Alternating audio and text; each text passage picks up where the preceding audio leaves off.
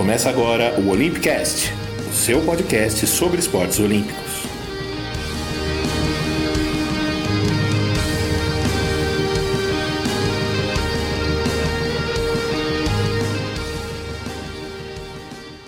Olá, tudo bem? Bom dia, boa tarde, boa noite, bom momento. Eu sou o Fernando Cesarotti e este caso você não se lembre da gente, é o Olympicast, podcast sobre esportes olímpicos que volta, recordando ainda o improvisado e complexo ano olímpico de 2021.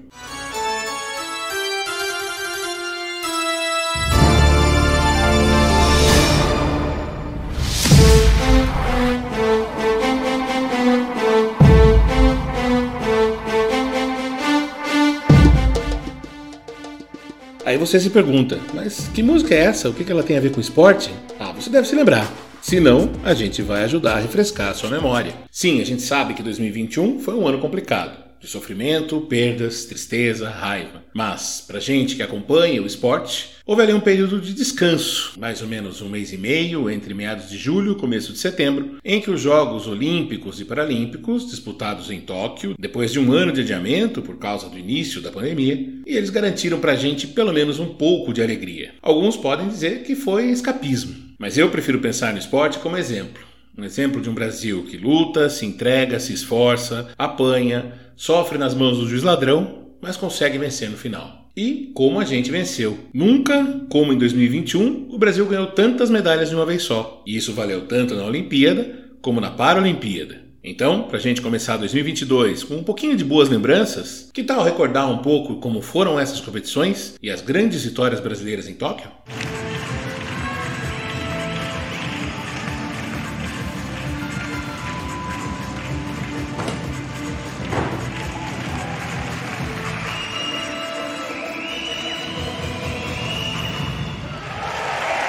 Andrade.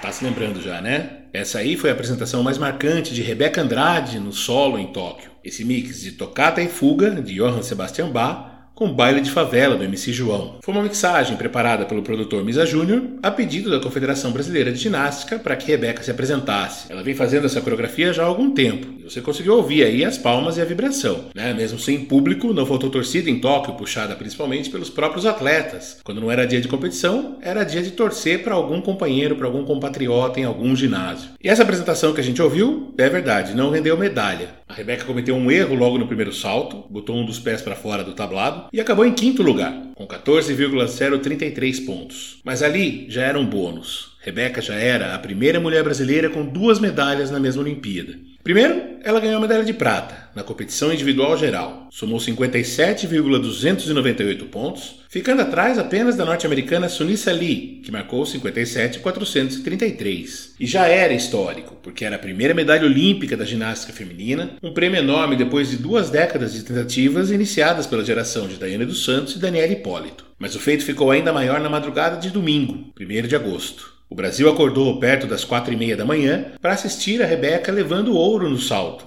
com a média 15,083. Era a consagração da menina de 22 anos, criada na periferia de Guarulhos, uma conquista muito simbólica. Daiane dos Santos, que comentava a prova na Globo, não escondeu a emoção pela representatividade da conquista de Rebeca. Emoção que repetiu depois em conversa com a produtora Renata Gagliotti no especial Reflexões, produzido pela ESPN no segundo semestre. Muitas pessoas me perguntaram o que você sentiu. Eu falei, cara, ela era eu ali. Ela era você, ela era todos nós. Ela era 56% de uma nação que é negra, que é invisível perante a sociedade. Sim, de uma família só, de mãe só, que representa a maioria das mães desse Brasil. Olhar a vitória dela ali é o nosso ponto, é a nossa resistência. A gente fala de resistência, ela é resistência. É. Você está sendo resistência, eu, todos nós a primeira medalha olímpica da ginástica artística feminina, de um esporte que durante muitos anos foi dito que as, mulheres, que as pessoas negras não podiam fazer porque não são plásticos, como natação, tênis, né? Uh, vamos lá, e tantos outros, é de uma menina negra. Então, quando a gente vê aquela imagem, eu falo a cor da pele escura no lugar mais alto do pódio. No lugar no pódio. Eu, aquela criança que está do outro lado, ela vai dizer: Caraca, Aquilo é celebração do É verdadeiro, negro. isso pode, sabe? Sim, é de verdade. sim, não é só que a minha mãe, é. o meu pai, os meus avós, tantas sim, pessoas, sim. sabe? Ela É tá isso. ali e ela tá me mostrando isso, esse caminho aberto que não vai fechar. Isso é muito forte. A medalha, quando ela está na nossa mão, ela é leve, mas a história é tão pesada. Tudo que passa atrás é muito pesado. Rebeca ainda voltou ao Japão em outubro para beliscar mais duas medalhas no Mundial disputado em Kitakyushu.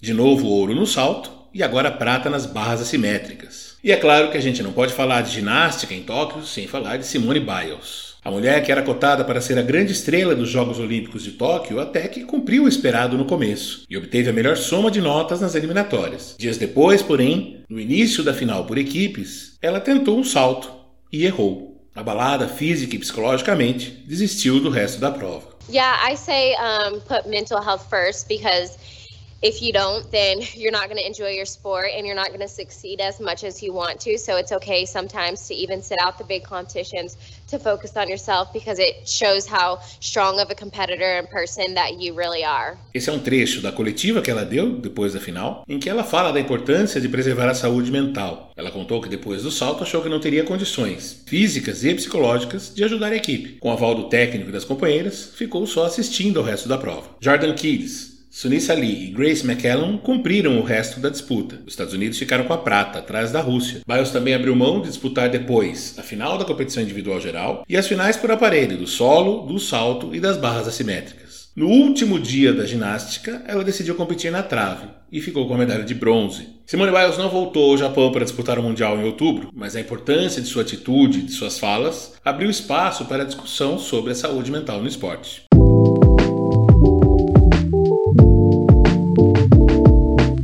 E sobre isso, eu convido vocês a ouvir o episódio do Espelho, podcast de psicologia e psicoterapia, que eu edito e excepcionalmente participei de um episódio na época da Olimpíada em que a gente abordou esse assunto. O link está aí na descrição do episódio. Brasil fechou os Jogos de Tóquio com sua melhor campanha na história, 21 medalhas, superando as 19 do Rio, e igualando as 7 de ouro que tinha conquistado em casa 5 anos atrás. Além disso, 6 de prata e 8 de bronze. Vamos lembrar todas elas? As sete de ouro, Rebeca no salto, Ítalo Ferreira no surf masculino fazendo sua estreia na competição, Martine Grael e Caena Kunze bicampeãs na vela na classe 49er FX, Ana Marcela Cunha na maratona aquática, o grande Isaquias Queiroz na canoagem classe C1 1000 metros, Herbert Conceição num incrível nocaute no peso médio do boxe e no futebol masculino, que levou o bicampeonato com a vitória por 2 a 1 sobre a Espanha na prorrogação, gol decisivo marcado pelo Malcolm. Com 2,78 ela passa a Raíssa menos de 2,76. A Raíssa é prata. Errou! Raíssa Leal é medalhista de prata no skate street feminino. Cinco, seis gerações não leram, não ouviram, não viram algo parecido. Pra nenhuma mais esquecer. Raíssa Leal aos 13 anos é a medalha de prata para o Brasil.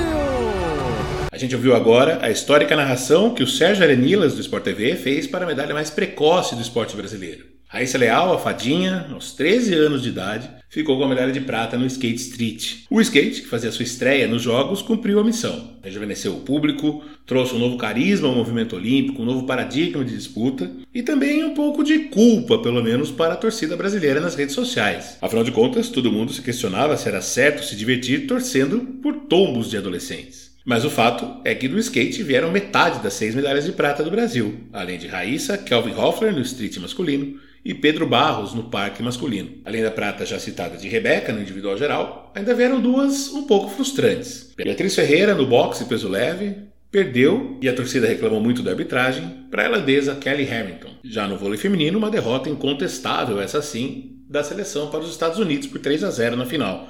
25-21, 25-20 e 25-14. Eu não sei o que aconteceu. Se aconteceu, eu não sei o que foi. Eu sei que isso aqui é atletismo, só sei disso. Porque, sinceramente, acabou a prova, passei a linha de chegada, olhei pro telão, eu vi que eu tinha ficado em terceiro, olhei pro telão, vi 45, pensei que eu tava na prova errada. Não é possível que é 400 com barreira isso aqui não. E sim, ele fez. Ele era um homem que estava recebendo a pressão, veio quebrou o recorde mundial mais uma vez e fez o que todos achavam que era impossível. Falando das medalhas de bronze, esse é o Alisson dos Santos, terceiro colocado nos 400 metros com barreiras. E o susto dele tem razão de ser. A prova teve simplesmente três dos quatro melhores tempos da história da distância. No começo do ano, o recorde mundial pertencia ao norte-americano Kevin Young, 46 segundos 78 centésimos, uma marca de quase 30 anos, obtida na final dos Jogos de Barcelona 92. Mas o norueguês Karsten Warholm, atual bicampeão mundial em Londres 2017 e Doha 2019, mostrou em 1 de julho que chegaria voando a Tóquio e bateu esse recorde com 46,70. Em Tóquio, o Warholm cumpriu a promessa e foi à final com o melhor tempo das semifinais, 47,30. Alisson, correndo em outra bateria, fez 47,31, novo recorde sul-americano 3 centésimos abaixo da marca anterior. E afinal, meus amigos, foi uma loucura. O Warholm marcou inacreditáveis 45 segundos e 94 centésimos. Isso mesmo, quase um segundo abaixo do recorde anterior. O americano Ray Benjamin chegou até perto, com 46 e 14, e teria vencido qualquer outra prova de 400 com barreiras da história, exceto essa. Alisson ficou um pouquinho atrás, mas com 46 e 72 ficou só dois centésimos acima do antigo recorde mundial e varreu também a marca do Kevin Young, estabelecendo nada menos que o quarto melhor tempo de toda a história. O atletismo ainda viu mais um bronze do Brasil com Thiago Braz no salto com vara. O campeão do Rio 2016 não conseguiu o bi, mas saiu com um resultado melhor do que o esperado para um ciclo olímpico muito complicado. E ainda levou dois prêmios de consolação. O seu recorde olímpico de 6 e 3 não foi batido pelo campeão em Tóquio, o sueco Armando Duplantis, atual recordista mundial, que tentou 6 e 19 para aumentar sua marca em mais um centímetro, mas não conseguiu, ficou com 6 e 2. E o francês Renaud Lavillenie o rival de Thiago Braz no final do Rio, aquele que reclamou das vaias no Engenhão, não passou do oitavo lugar. O judô entregou outras duas de bronze. Mayra Guiar, pela terceira vez consecutiva, foi ao pódio no peso pesado do judô feminino, categoria até 78 quilos. Daniel Carnin levou a única medalha entre os homens, na categoria até 66 quilos. A natação ganhou outras duas. Fernando Scheffer, nos 200 metros livre, e Bruno Fratos, nos 50 metros livre, deixando para trás as frustrações de Londres, quando foi quarto colocado, e do Rio, quando ficou em sexto. Emocionado, Bruno Fratos cravou um novo slogan que poderia perfeitamente parar na bandeira do Brasil. Os caras é grande, mas nós é ruim, né? Que é Brasil, mano. Que não tem essa não. Choveu, fez sol, os caras são grandes, os caras são. Não tem essa não, cara. A gente vai, a gente faz.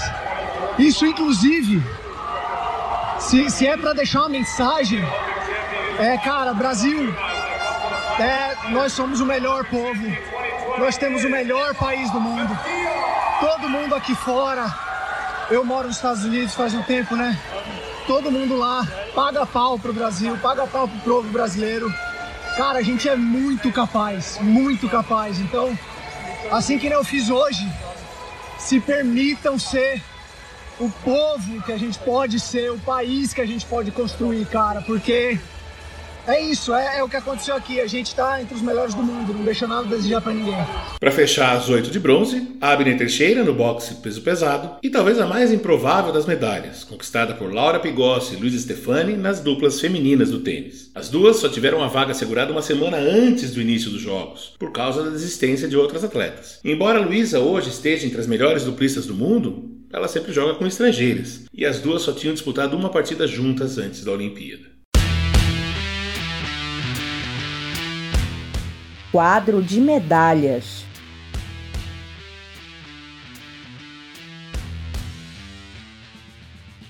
O Brasil acabou em 12 lugar no quadro, com 7 medalhas de ouro, 6 de prata, 8 de bronze e 21 no total. A vitória foi dos Estados Unidos, na conta do chá. 39 de ouro, 41 de prata, 33 de bronze, 113 no total, contra 38 de ouro da China, 32 de prata, 18 de bronze e 88 no total. A vitória americana, na verdade, só foi fechada nos últimos dias, o que fez boa parte da imprensa dos Estados Unidos passar boa parte do tempo apresentando o quadro de medalhas por total e não pelo ouro, para garantir que o país estivesse sempre à frente. Como todo país sede que se preza, o Japão surpreendeu, fez uma campanha acima da média e terminou com 27 medalhas de ouro, 14 de prata, 17 de bronze e 58 no total. A Grã-Bretanha ficou em quarto, 22, 21, 22, 65 no total. E a Rússia fechou o top 5 com 20 de ouro, 28 de prata e 23 de bronze e 71 no total. Quer dizer, Rússia não, foi o ROC, a sigla em inglês para Comitê Olímpico Russo, uma vez que a Rússia oficialmente está banida dos Jogos por causa do esquema estatal de doping denunciado e abordado, entre outros lugares, no documentário Icarus, do Netflix. Essa sigla, essa distinção de atuar pelo Comitê Olímpico Russo, foi a saída encontrada pelo COI para que os atletas limpos não fossem prejudicados e não ficassem de fora da competição.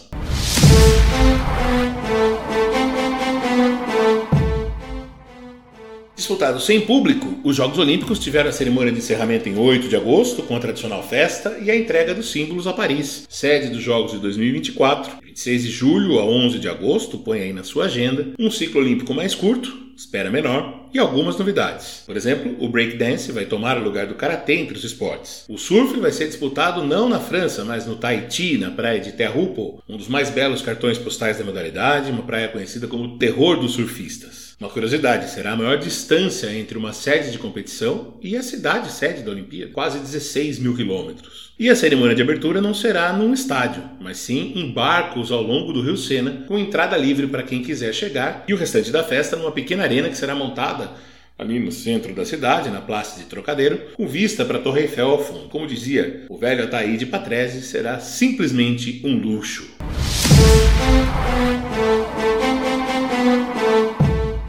Enquanto isso, Tóquio rapidamente se adaptou para o segundo grande evento do ano, os Jogos Paralímpicos, de 24 de agosto a 5 de setembro. E o Brasil continuou brilhando e batendo recordes. Foram 72 medalhas, o maior número da história, com 22 de ouro, também a melhor campanha, 20 de prata e 30 de bronze. E o sétimo lugar no quadro de medalhas, atrás de China, Grã-Bretanha, Estados Unidos, Rússia, Holanda e Ucrânia. Na verdade, o Brasil passou boa parte da competição brigando para estar ali no top 5 com holandeses e ucranianos. Entre os destaques, a despedida do craque Daniel Dias, que encerrou a carreira de atleta com mais três medalhas de bronze: 100 metros livre, 200 metros livre na categoria S5 e como parte do revezamento 4 por 50 livre até 20 pontos, junto com Patrícia Pereira, Joana Neves e Thaleson Glock. Daniel se aposenta aos 33 anos com 27 medalhas paralímpicas, 14 de ouro, 7 de prata e 6 de bronze, e outras 40 em mundiais, sendo 31 de ouro. O que eu mais recebi é não para.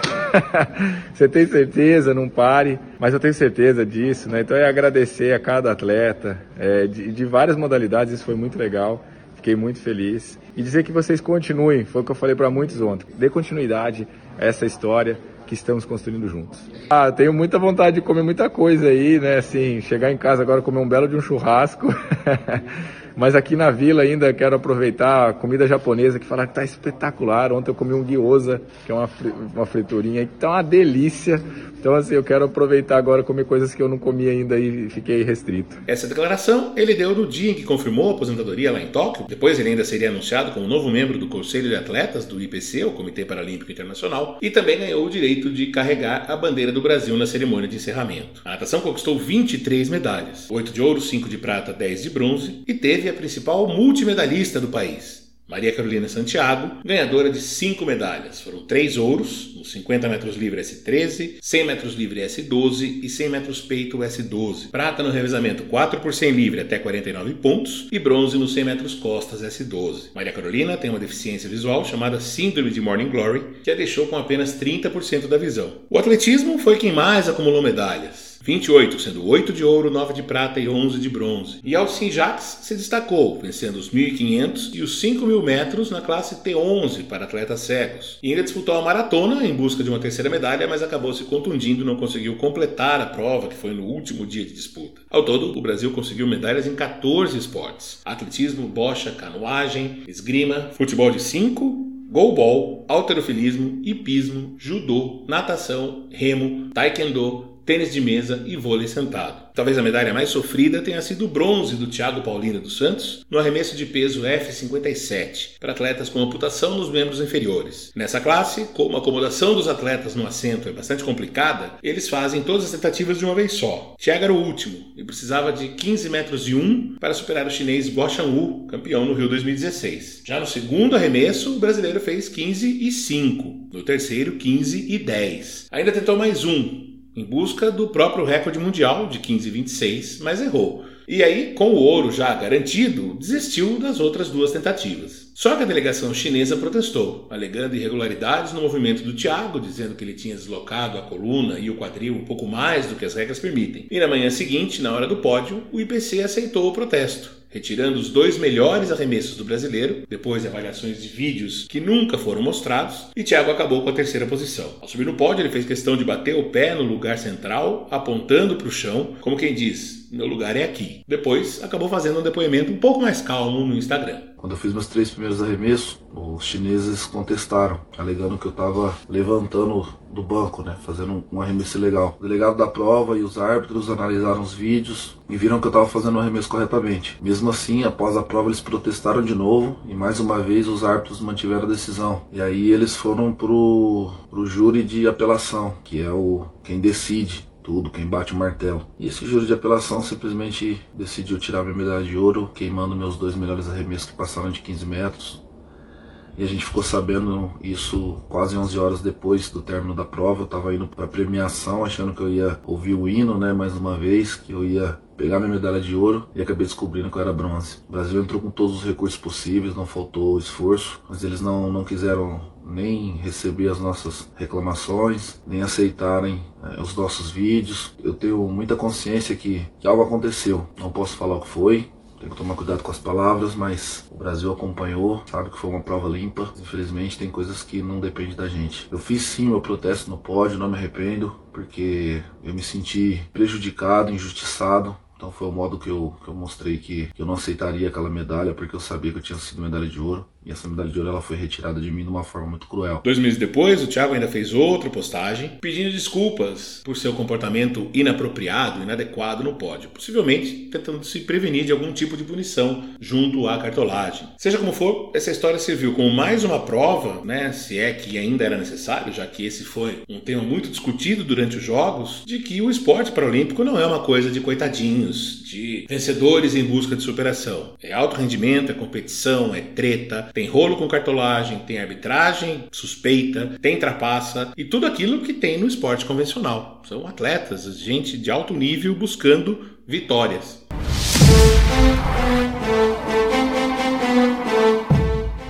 E ainda deu tempo no resto do ano de seguir em frente na preparação para as próximas competições. Né? Teve jogos do basquete masculino buscando vagas para o próximo campeonato mundial. As seleções de vôlei já disputaram e venceram o sul-americano, garantindo vagas nos mundiais do ano que vem. Vôlei masculino, principalmente, buscando uma renovação ainda com o técnico Renan Dalzotto, mas com novos jogadores, em busca de superar a frustração do quarto lugar. O Brasil perdeu o bronze para a Argentina de virada, depois de perder nas semifinais para a Rússia, num jogo também que poderia ter vencido. Né? Foi um resultado bastante frustrante, um desempenho muito ruim aquém das expectativas do vôlei nos Jogos de Tóquio. A ginástica, como dissemos, já teve mundial, assim como o handebol feminino, em que o Brasil terminou em sexto, também se recuperando de uma campanha ruim nos Jogos, e a natação, que realizou o seu mundial em piscina curta, em Abu Dhabi, nos Emirados Árabes. O Brasil ganhou uma medalha de ouro, com Nicolas Santos nos 50 metros borboleta e duas de bronze nos 50 metros peito com João Gomes Júnior e no revezamento 4 por 200 livre com o medalhista olímpico Fernando Scheffer e mais Murilo Sartori, Kaique Alves e Breno Correia na final, além do Leonardo dos Santos que nadou nas eliminatórias.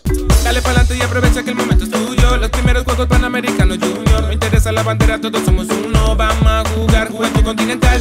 Únete. E centenas de jovens talentos brasileiros ainda tiveram a chance de participar em novembro do Pan Júnior, em Cali, na Colômbia. Como diz o nome, foi uma edição dos Jogos Pan-Americanos com limitação de idade, variando entre 19 e 23 anos de acordo com o esporte e que trouxe excelentes resultados para o Brasil. Essa que a gente está ouvindo é Por Nós Outros, a música executada por Hendrix Hinestrosa durante a cerimônia de abertura do evento lá na Colômbia. O Pan Júnior foi anunciado em 2019 pela Panam Sports, que é a sucessora da UDEPA, entidade que organiza os Jogos Pan-Americanos. Cali venceu a disputa disputa contra Santa Ana, em El Salvador, e Monterrey, no México. O Pan Júnior seria entre junho e julho deste ano, mas o adiamento dos Jogos de Tóquio fez com que a Panam Sport também mexesse na data do evento, jogasse mais para o fim do ano. Ao todo foram 36 modalidades, inclusive algumas não olímpicas, mas que fazem parte do PAN, né, como o boliche e o squash. Dos esportes disputados em Tóquio não houve basquete de quadra, teve basquete, mas só o 3 contra 3. Não teve também o ciclismo BMX freestyle, o futebol, o hipismo, o hockey, a maratona aquática, o polo aquático e o rugby de 7. Os 41 países filiados à Panam Esportes enviaram delegações. Foram cerca de 3.800 atletas e o Brasil liderou o quadro de medalhas, com 59 de ouro, 49 de prata e 56 de bronze, total de 164, em 32 dos 36 esportes. O Brasil teve a terceira maior delegação do evento, 358 atletas, e só não foi ao pódio no basquete, 3 contra 3, no beisebol, no boliche e no softball. Depois do Brasil vieram a anfitriã Colômbia, 48 medalhas de ouro, Estados Unidos, 47, México 46 e Cuba com 29. É verdade que os estadunidenses e os mexicanos não levaram força máxima. Os Yankees, por exemplo, não tiveram delegações de atletismo e natação, já que são esportes em que os atletas provavelmente estavam disputando competições universitárias, né? Mas isso não é problema nosso. Até porque mais importante nessas competições do que o número de medalhas foi a chance de dar experiência internacional para atletas jovens, principalmente porque muitos deles tiveram a rotina de treinos e competições completamente afetada pela pandemia. Afinal, só agora, com quase 70% da população vacinada, é que a gente pode dizer que a rotina de competições esportivas no Brasil começa a ser retomada. E essa também era a intenção da Panam Esportes com o Pan Júnior, ampliar o número de competições e habituar os atletas ao ambiente de grandes eventos. Entre os destaques do Brasil, a maior colecionadora de medalhas em Cali, a nadadora Stephanie Balducini, de apenas 17 anos. Ela venceu sete medalhas de ouro, duas em provas individuais, 50 metros livre e 100 metros livre, e outras cinco em revezamento. Três femininos, 4 por 100 livre, 4 por 200 livre e 4 por 100 medley, e mais dois mistos, o 4 por 100 livre e o 4 por 100 medley. A Stephanie, aliás, já tinha ido para os Jogos de Tóquio meses antes e disputado dois revezamentos que não foram à final. Ela nadou no 4 por 100 livre feminino, que ficou em 12º lugar, e no 4 por 100 medley misto, 14º colocado. Polivalente Miguel Hidalgo levou a medalha de ouro no triatlo individual masculino, ajudou a equipe a ficar em sexto no revezamento do triatlo e ainda correu a prova de 5 mil metros no atletismo, ficando com a quinta posição. Outra revelação foi o Eric Cardoso, que venceu os 100 metros rasos com um ótimo tempo de 10 segundos e 33 centésimos e também fez parte do time campeão do revezamento 4 por 100. Esses são apenas alguns dos nomes para a gente ficar de olho nos próximos anos. O circuito paralímpico também já está a toda, disputas recorrentes organizadas pelo Comitê Paralímpico Brasileiro em todo o país. Né? São meetings a cada 15 ou 20 dias você tem uma competição diferente acontecendo com vários esportes. Dá para a gente ficar de olho nos sites,